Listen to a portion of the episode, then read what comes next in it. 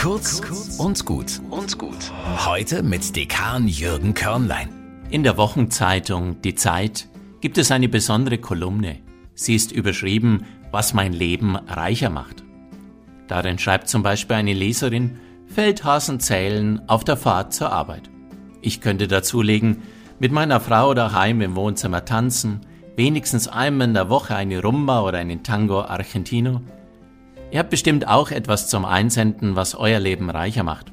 Freilich, muss man ein bisschen nachdenken. Manche Christen und Christinnen haben deshalb auf ihrem Nachttisch ein kleines Büchlein liegen, in das sie jeden Abend drei Dinge eintragen, wofür sie Gott beim Rückblick auf den vergangenen Tag danken möchten. Sie erzählen, dass sie das viel reicher einschlafen lässt. Und wem das zu rosarot ist, kann er eine zweite Notiz machen, was mir beim Rückblick auf den heutigen Tag Sorge bereitet. Wenn es aufgeschrieben ist, ist es schon mal heraus, geistert nicht nur im Kopf herum und plagt die Träume, vielleicht schließt man dann das Notizbuch mit dem Gebet, Gott, ich danke dir für das, was meinen Tag reich gemacht hat, und bitte nimm dich dessen an, was mir Sorge bereitet. So wünsche ich euch nun einen Sonntag, an dem ganz vieles euer Leben reich macht und eure Sorgen eine gute Adresse finden. Kurz und gut. Jeden Tag eine neue Folge.